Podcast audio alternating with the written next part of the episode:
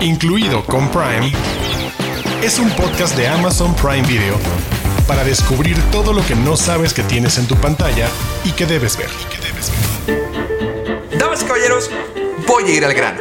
Mi querido Arturo Aguilar, ¿cuál es tu canción de karaoke? Hoy, ahora sí que me, me agarraste desprevenido completamente, pero creo que tendría que confesar que algo como Frank Sinatra, ¿sabes? Ok, oh, ok, tú eres el que canta I did it my way. Sí, sí, sí, podría ser una de ellas. O la que muchos también ubican por Joker. Ah, that's life. No, no, no sigas, me voy a empezar a, a cantar todo el repertorio de Frank Sinatra. Mejor, a ver, Diana Su, me vengo a redimir contigo. Dime cómo es que tu melodiosa voz acaricia los oídos de toda la gente cuando vas a karaoke. Uh, pues mira, aquí vas a conocer algo de mí que no sabías. Yo tomé clases de ópera como ¡Ah! tres años. Fuertes Después declaraciones.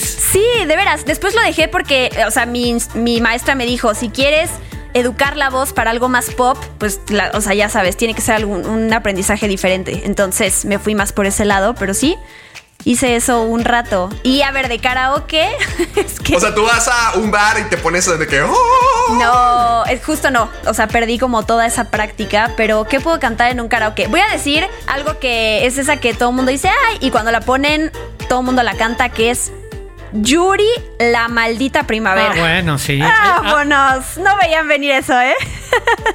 hay, hay clásicos de karaoke y ese.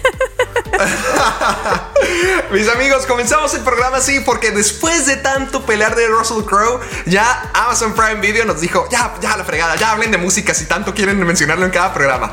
Es por eso que en este episodio, el número 15 de Incluido con Prime, vamos a indagar en todo lo musical. Para que me pueda explicar de qué va este programa, pues le voy a pedir ayuda a mis amigos conductores cantantes. Arturo Aguilar, ¿qué tenemos para esta semana? Mira, vamos a estar hablando de dos películas documentales, una sobre J Balvin, otra sobre Juanes, una se llama El Niño de Medellín y nos acerca un poco a la carrera y a la vida personal, privada, íntima de este famosísimo reggaetonero.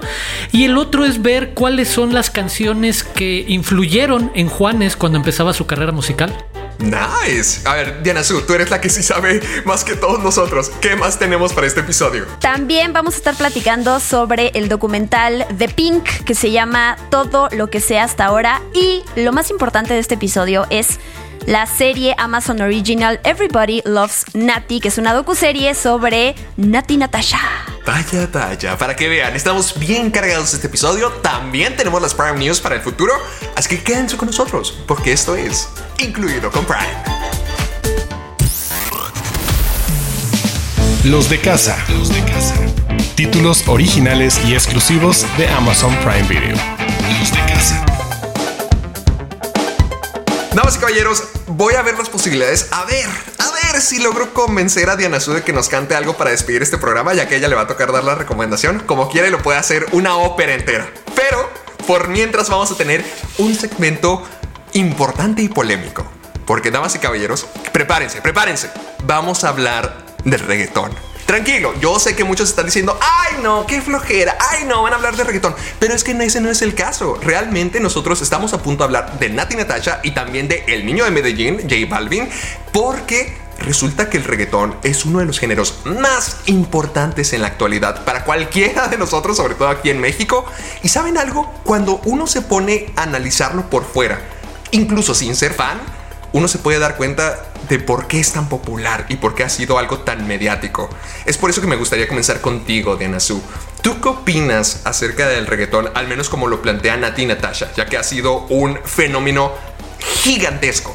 De entrada sobre el reggaetón, yo sí tengo momentos específicos en la vida en donde me gusta escuchar reggaetón. O sea, obviamente en las fiestas, en las bodas, nunca falla, porque más quieres o no empiezas a mover el hombro. O sea, es como este movimiento de ritmo. algo en ti, exacto. Pero también, por ejemplo, cuando hago ejercicio o no sé, o sea, yo ni- no me da para nada pena decir que me gusta el reggaetón. Entiendo que las letras pueden ser muy polémicas, ¿no? Cuando realmente te pones a analizar de lo que están hablando. Pero bueno, yo estoy hablando del ritmo, ¿no? Lo que te provoca es mover la piernita cuando escuchas el reggaetón. Y a mí me gusta que cuando sale este tema, ya saben, cuando uno lo pone sobre la mesa, es como tratar la tolerancia musical, ¿no? Creo que es bien, es, es horrible cuando alguien levanta la mano y dice como de, oigan, a mí me gusta este género y lo volteas a ver como de, híjole, no sabes de música. Es horrible que te digan de eso, ¿no? Porque al final, pues son, cada quien tiene opiniones distintas y me pasa, me, pasó con este ejercicio de ver esta serie documental de Nati Natasha, más allá de que yo no conocía su historia y fue interesante saber de ella y cómo ha logrado todo con su esfuerzo, también como ponerme en los zapatos de los fans, verlos tan emocionados y contentos por adentrarse en la vida íntima de esta, de esta cantante, ¿no? O sea, ella lo dice al principio en el primer episodio, es como, por fin les voy a contar más de la persona con la que estoy, de este bebé que voy a tener, de la familia. Y qué padre, o sea, creo que muchos de nosotros quisiéramos ver ese detrás de cámaras de los artistas que más amamos y que no hay el acceso a este tipo de series documentales o documentales. Entonces, me encanta pensar en esos fans y que van a estar felices, felices de, ver, de poder ver esta serie documental justo de Nati Natasha. Mira, yo no soy fanático del reggaetón y tampoco soy fanático de Nati Natasha, pero sí siento que si eres fan, aquí vas a conocer una cara totalmente distinta. Porque hasta Nati lo dice en los primeros episodios de que ella es una persona muy privada. Entonces esta ya es como que una forma para ponerse, exponerse y que la gente la conozca como persona. Sobre todo porque ese es el punto de esta serie. Ella quiere ser conocida más allá de la música en distintos medios. Es por eso que voy a ti, Arturo. Tú eres un hombre que seguramente perrea hasta el suelo. Totalmente. Destrozar las rodillas, mínimo. Ah, o sea, obvio. bajas el trasero y ya suena crack. exactamente. Me lo imaginé. ¿Tú qué te llevas de Nati Natasha? Porque tenemos tanto como su lado musical como su lado personal. Entonces, ¿tú qué es, qué es lo que a ti te jaló de esto? El fenómeno mediático, precisamente lo que dices, el, tal cual empezaría por decir yo no soy de reggaetón, pero sí me alejo bastante de ese ejercicio ocioso, como dice Diana Su, de simplemente hacer un juicio de valor sobre la música o el género que te gusta o que no te gusta. Es el de, va, tienes millones de fans lo que más me llamaría la atención es pensar el más que docuserie y creo que ojalá lo entiendan los fans.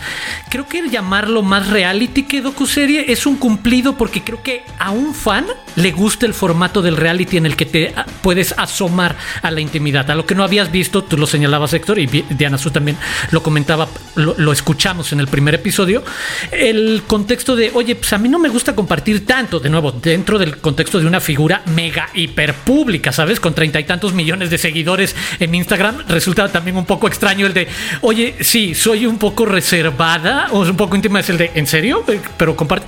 Pero claro, hay otra parte de su vida que sí, y creo que eso, el, el fenómeno de cómo se construye un fandom de ese tamaño, el, el cómo se da el fenómeno de la gente que se va acercando a ella, e incluso para los que no conocemos, y creo que esa sería mi, mi aportación, la verdad, es para quienes no conocemos a Nati Natasha, para quienes no conocemos de su música, tener un poco más completo el mapa de uno de los fenómenos musicales y de cultura pop más cabrones del momento, de los últimos años, que es el reggaetón, ¿sabes? Porque por ahí hay toques con, eh, obviamente, Daddy Yankee, Maluma, Becky G, Maluma, obviamente es el de, ¿sabes? Hay como esta expansión natural de conversaciones alrededor de la música que valen la pena, más allá de, de nuevo, es el de, y esto no es ni bueno ni malo, es lo que es, el tono telenovelesco, medio de reality, en el que en un confesionario le estás platicando a la cámara cómo te sientes sobre la noticia que vas a compartir y que habías escondido de tu familia y de tus fans. ¿Sabes? Como en ese tono entre, de nuevo, en el mejor sentido, morbo, curiosidad, te lo voy a dejar saber.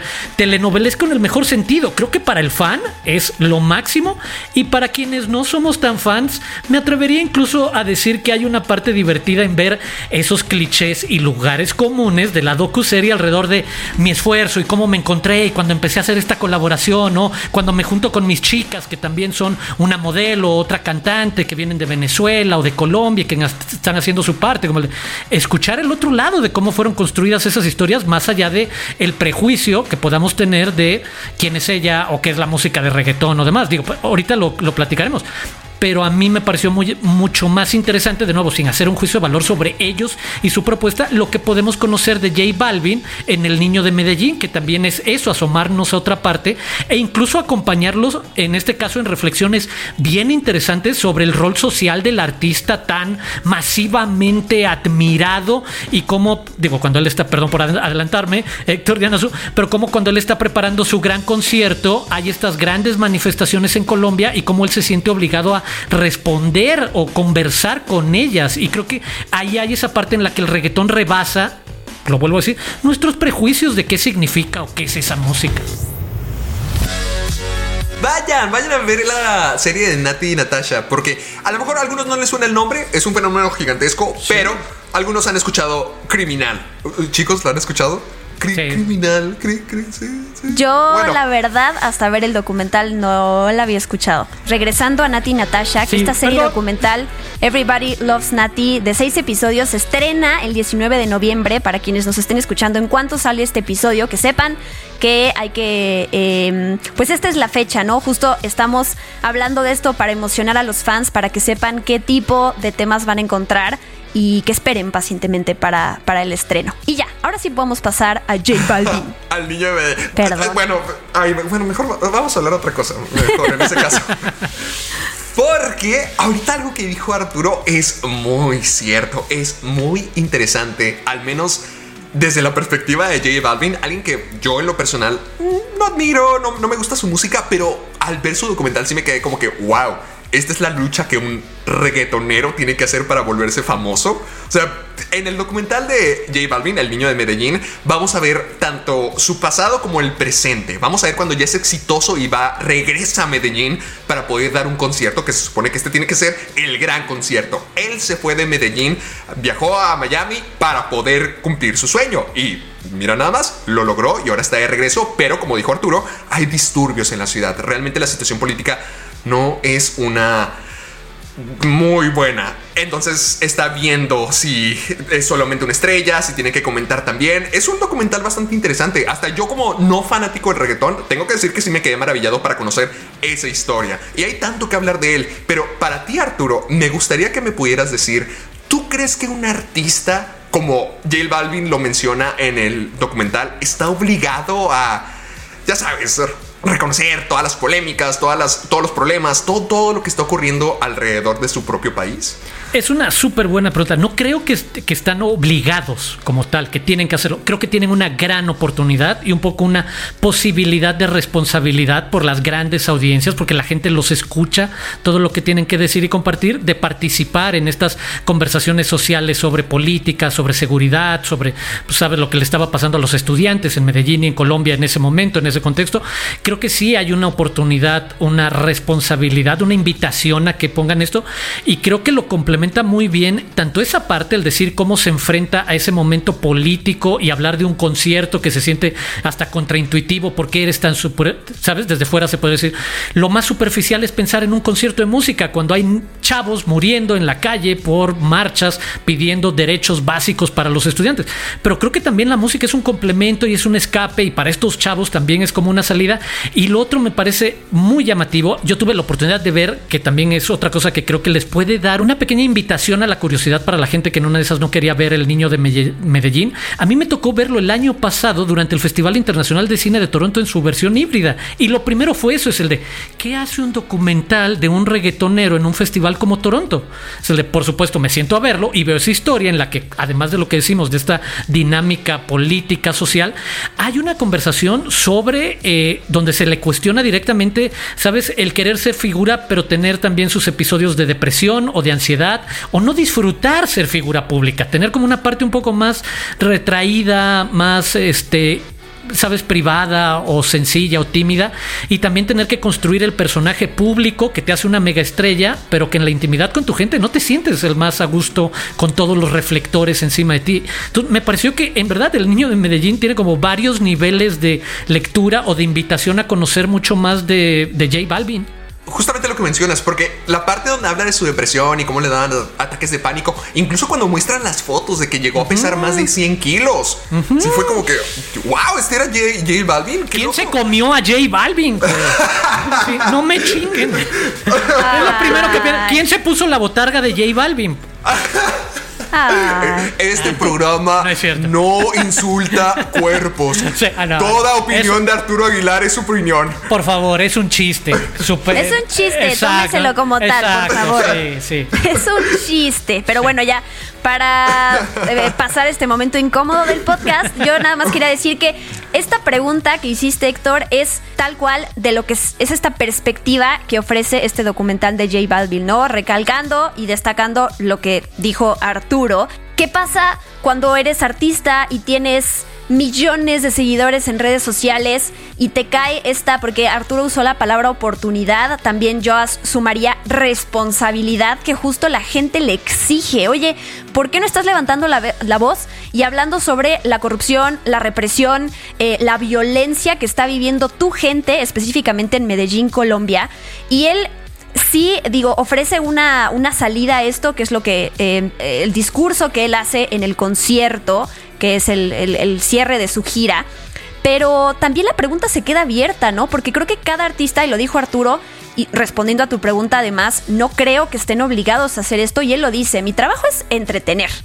¿No? Y alguien, cualquiera podría decir qué fácil, esto es de cobarde, y hay alguien que puede decir totalmente de acuerdo, ¿no? Entonces, esta perspectiva a este documental de J Balvin desde la parte política y social y ver cómo un artista de, de- de esta magnitud responde a eso y sumándole lo que ya dijo Héctor también, lo de la salud mental, ¿no? Si, si de repente, porque bueno, o sea, el, el foco está en esto de que está viviendo su país, pero sí de repente él habla de esto de la ansiedad, de la depresión, que es bien interesante porque se nos olvida también que estos pues son, son seres humanos como todos nosotros, ¿no? Y, y lo difícil que es eh, digo, también se ve su casota y se ve su alberca y se ven los juegos que tiene con la gente, que claro, no es producto de su esfuerzo y de hasta dónde ha llegado con todo el, el- el éxito que ha tenido. Pero se, se me hizo interesante esto, desde conocer que J Balvin se llama José Álvaro Osorio Balvin, Sí, yo no sí, sabía.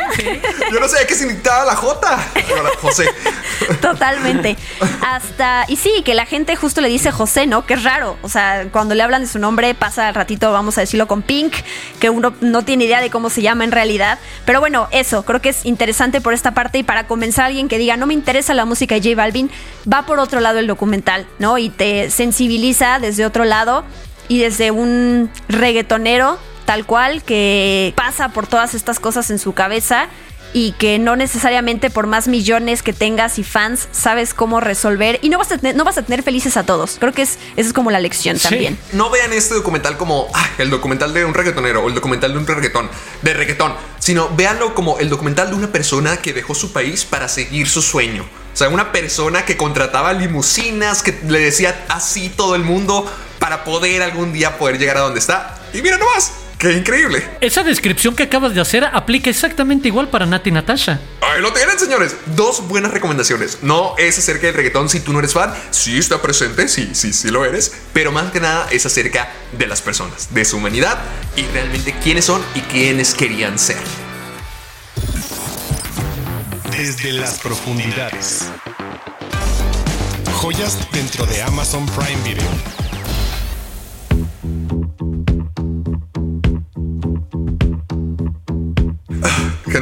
Estoy aguantándome todas las ganas de cantar la camisa negra.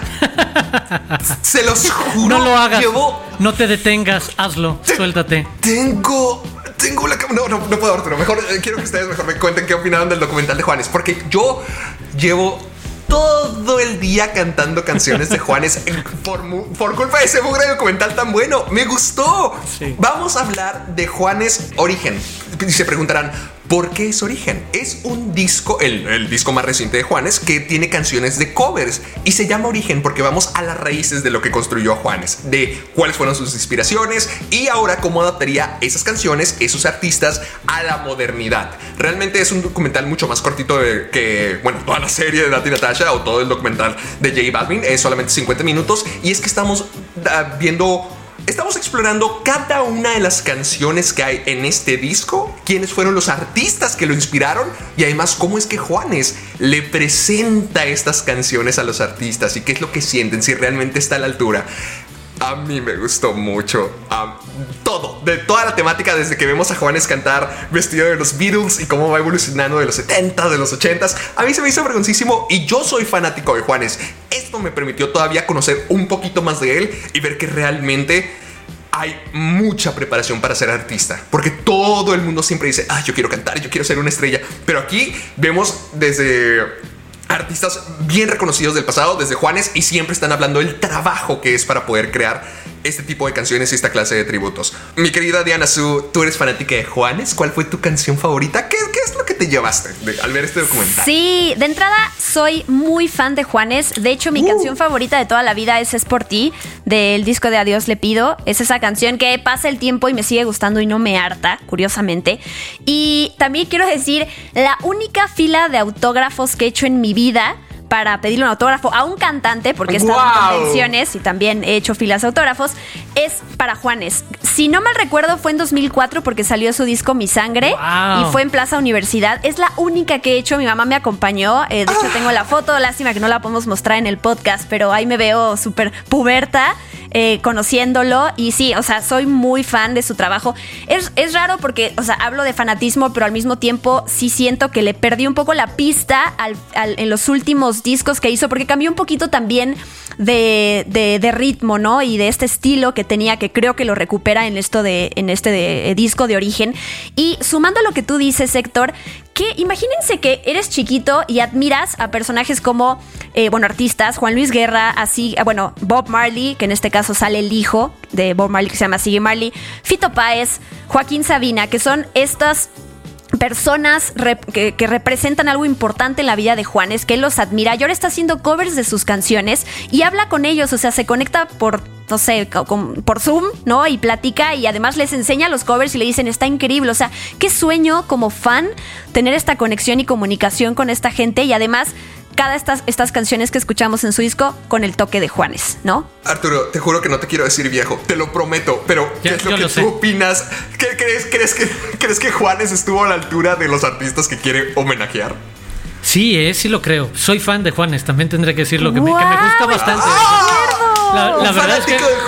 No, me, gusta bastante y, creo que parte de lo que me gusta es su adaptabilidad y sus muchísimos gustos, ¿sabes? Es desde súper rockero hasta bastante pop, hasta muy latino, obviamente. Eh, y creo que este es un documental enormemente divertido, coincido contigo. Y la otra parte para los un poquito clavados es de te la vas a pasar muy bien. Creo que ese es el primer punto.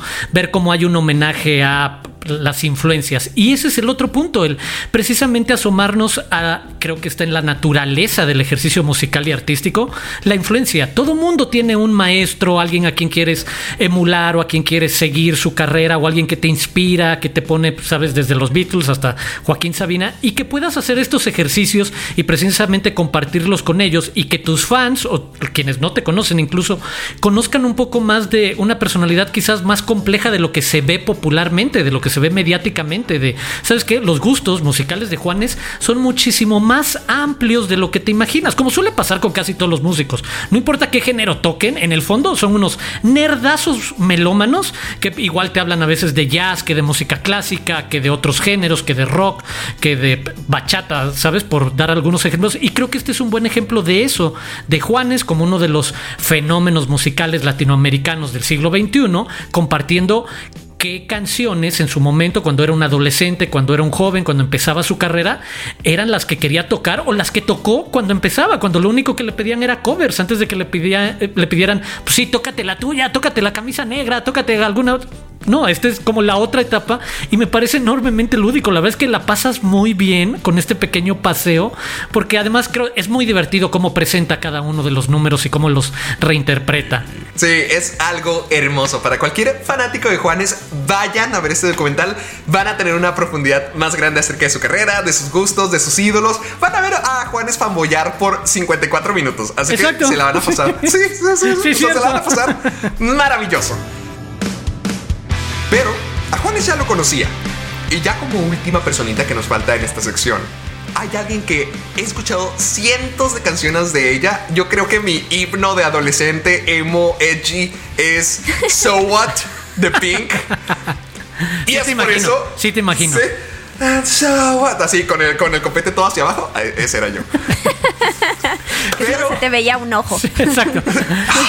Diana, parece, parece que me conocías. Mira, si Héctor hubiera vivido en esa época en la Ciudad de México en lugar de Chihuahua, lo hubieran conocido afuera del Metro Insurgentes, que era donde se reunían todos los emos hace muchos años. ¡Ay! el Ah. sueño. Era mi sueño. Sí, Héctor y día- yo nos quedamos callados porque no entendíamos tu referencia. perdón. perdón. Bo- Algún día re- eh, voy a recrear todo ese movimiento. Vamos a, Qué vamos a lograrlo. Pero fíjense que había escuchado varias canciones de Pink, solo que nunca la había visto en el escenario, en, en su espectáculo. Y tal resulta que esta mujer lo hace todo. Da volteretas, se lanza, se, estira por todos lados. Pink es una showwoman completa. Y en este documental que vamos a ver de su persona, vamos a ver de toda la preparación de los 20 días que pasó cuando iba a tocar en el Wembley Stadium.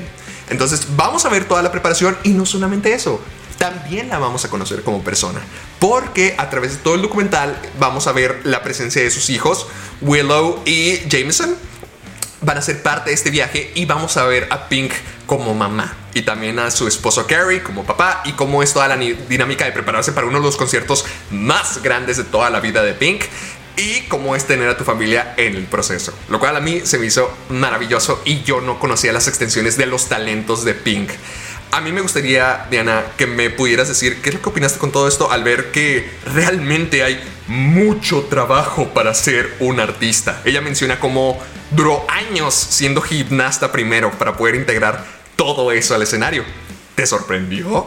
Totalmente. Sí, yo no tenía idea de que, bueno, Pink, lo que dos cosas le pidió a sus papás y sus papás justo la, la- a su mamá la acompañó en esta parte de, ok, ¿quieres ser artista? Va, te acompaño a que cantes. Si también quieres ser gimnasta, adelante, ¿no? Desarrolla ese talento y justo ella lo utiliza mucho en sus conciertos cuando la vemos ahí, digo, haciendo acrobacias. Sí, en, en este último concierto justo en Wembley, que la vemos volando tal cual. O sea, yo me, me sorprendí porque dije, no hay manera de que alguien que justo no tiene esta parte eh, de, de ser gimnasta pueda realizar, ¿no? O sea, el vértigo que te da estar volando por ahí, el- a mí sí me impresionó todo eso. Y sí, hay una faceta de Pink que yo pues no conocía, que era la parte de ser madre, ¿no? De, de estar casada, de tener a, sus, a su pequeña y a su pequeño en el con ella en estos conciertos y me encantó.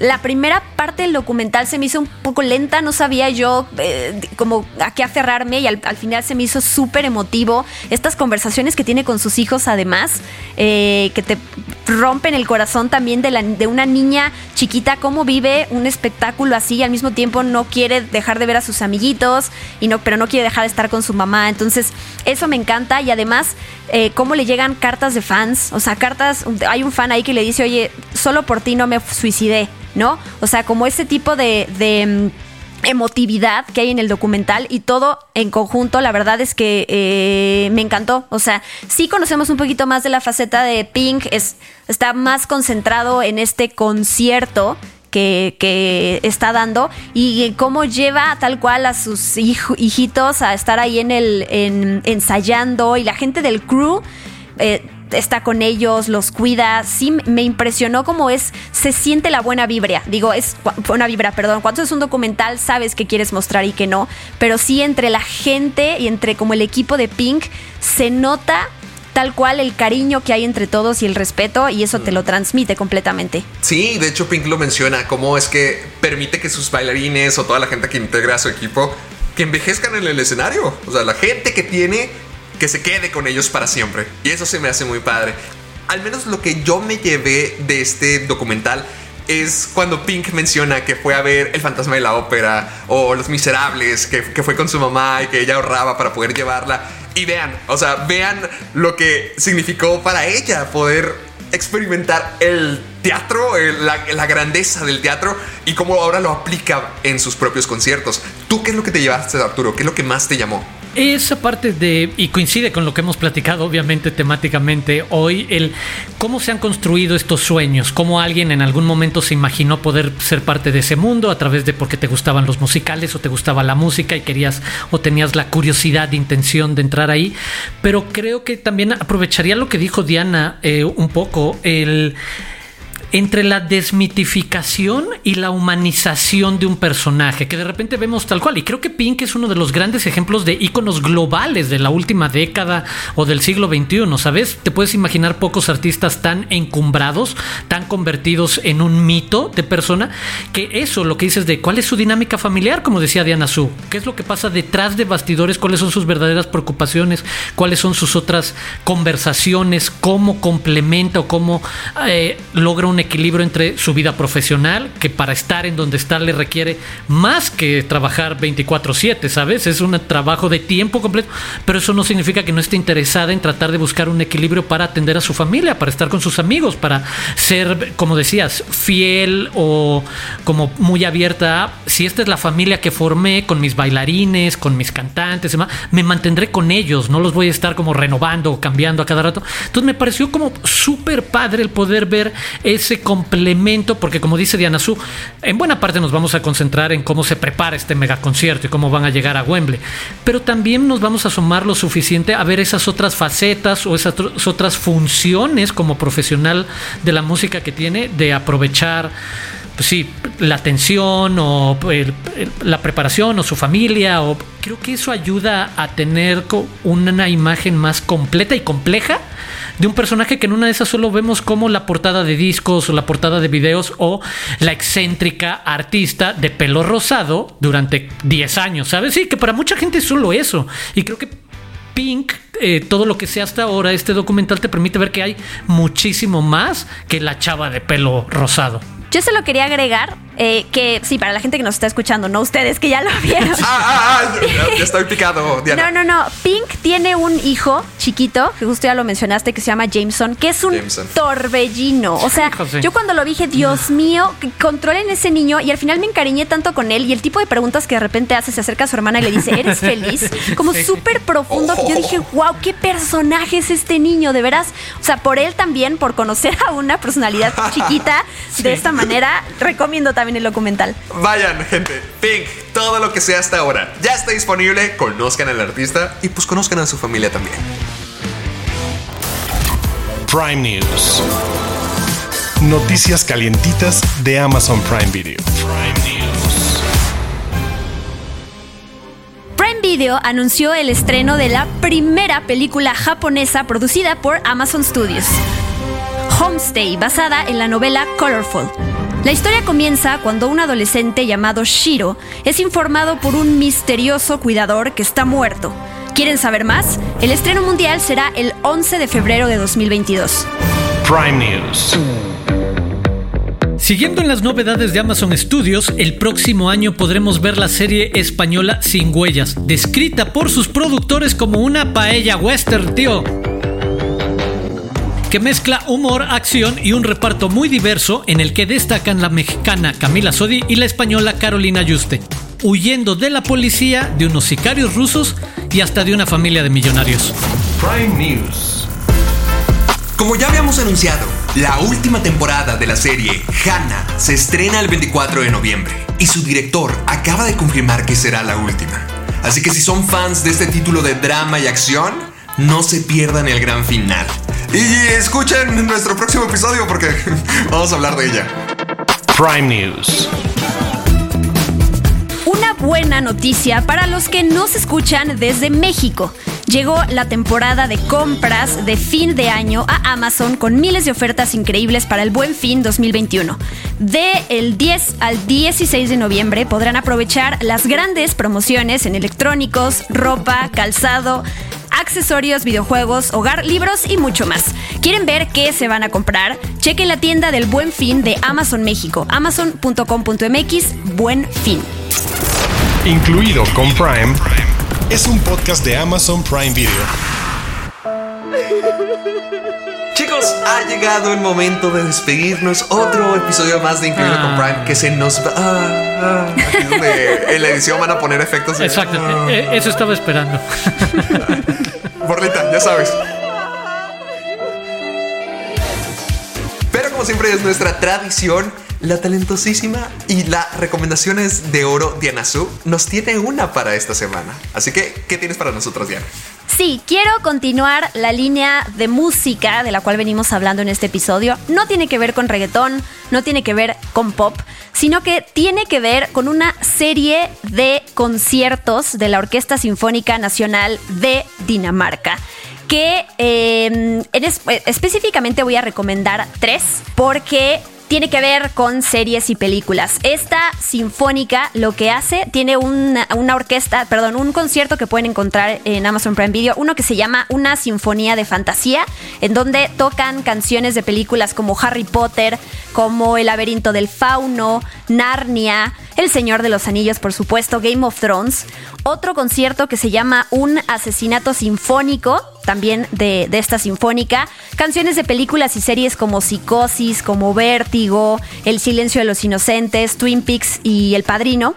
Y el duelo de Morricone, que también es de esta, de esta sinfónica, en donde pues precisamente tocan canciones de, de este compositor. Es una recomendación más bien que me hizo Arturo y que yo la quiero hacer aquí en el, en el podcast, porque creo que también como trivia, ¿no? Sin leer cuáles son las canciones que van a venir a continuación en cada uno de los conciertos, adivinar, ¿no? Pon- parar la cierto. oreja y decir, ok, ajá, sin ¿Cuál- leer, ¿no? Porque cada una viene presentada por bien. Es de tal, tal canción de tal película. Ustedes cierran los ojos y lo disfrutan, ¿no? O sea, como para explotar las bocinas y escuchar esto realmente que vibre tu casa o tu sala o donde estés.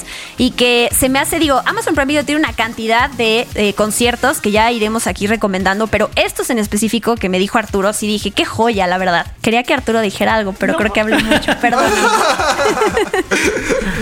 No, es que ya lo dijo todo, Diana Su. Ah, perdón. Perfecto. No, en el mejor sentido. No, en el mejor sentido, lo digo, sí. ok. Incluido con Prime, es un podcast de Amazon Prime Video. Damas y caballeros, Diana Su tenía razón. Ya me quedé bien picado para que vayan a ver su recomendación. Sí. Vamos a despedirnos por ahora, pero podemos continuar con toda esta hermosa plática. Chicos, ¿cómo lo podemos hacer? De entrada, no se pierdan el próximo episodio de este podcast que se llama Incluido con Prime, en donde nos vamos a otro tema completamente diferente que tiene que ver con fantasía. Ya lo dije, el hashtag es incluido con Prime para que nos escriban y estemos ahí eh, comunicados. Y suscríbanse en Amazon Music o en su plataforma de podcasting favorita para que no se pierdan nuestros episodios semana con semana. Y yo soy Diana Su, arroba guion bajo Diana Su. Gracias. Yo soy Arturo Aguilar, eh, me pueden seguir en arroba Aguilar Arturo, pero sobre todo pueden seguir a Amazon Prime en sus diferentes redes sociales como arroba Prime Video MX. Yo he sido Héctor Portillo. A mí me pueden encontrar en YouTube como Caja de Películas, en Facebook y Twitter como Caja de Películas y en Instagram como Soy Héctor Portillo. Y yo sé que tú ya estás suscrito a Amazon Prime Video, pero oye, si llegaste a este podcast y lo estás escuchando y dices, ay, esos documentales de música suenan geniales, pues mira, nomás tienes que suscribirte para poder ser parte de esta hermosa conversación. Nos estamos viendo la próxima semana. Prepárense. Bye.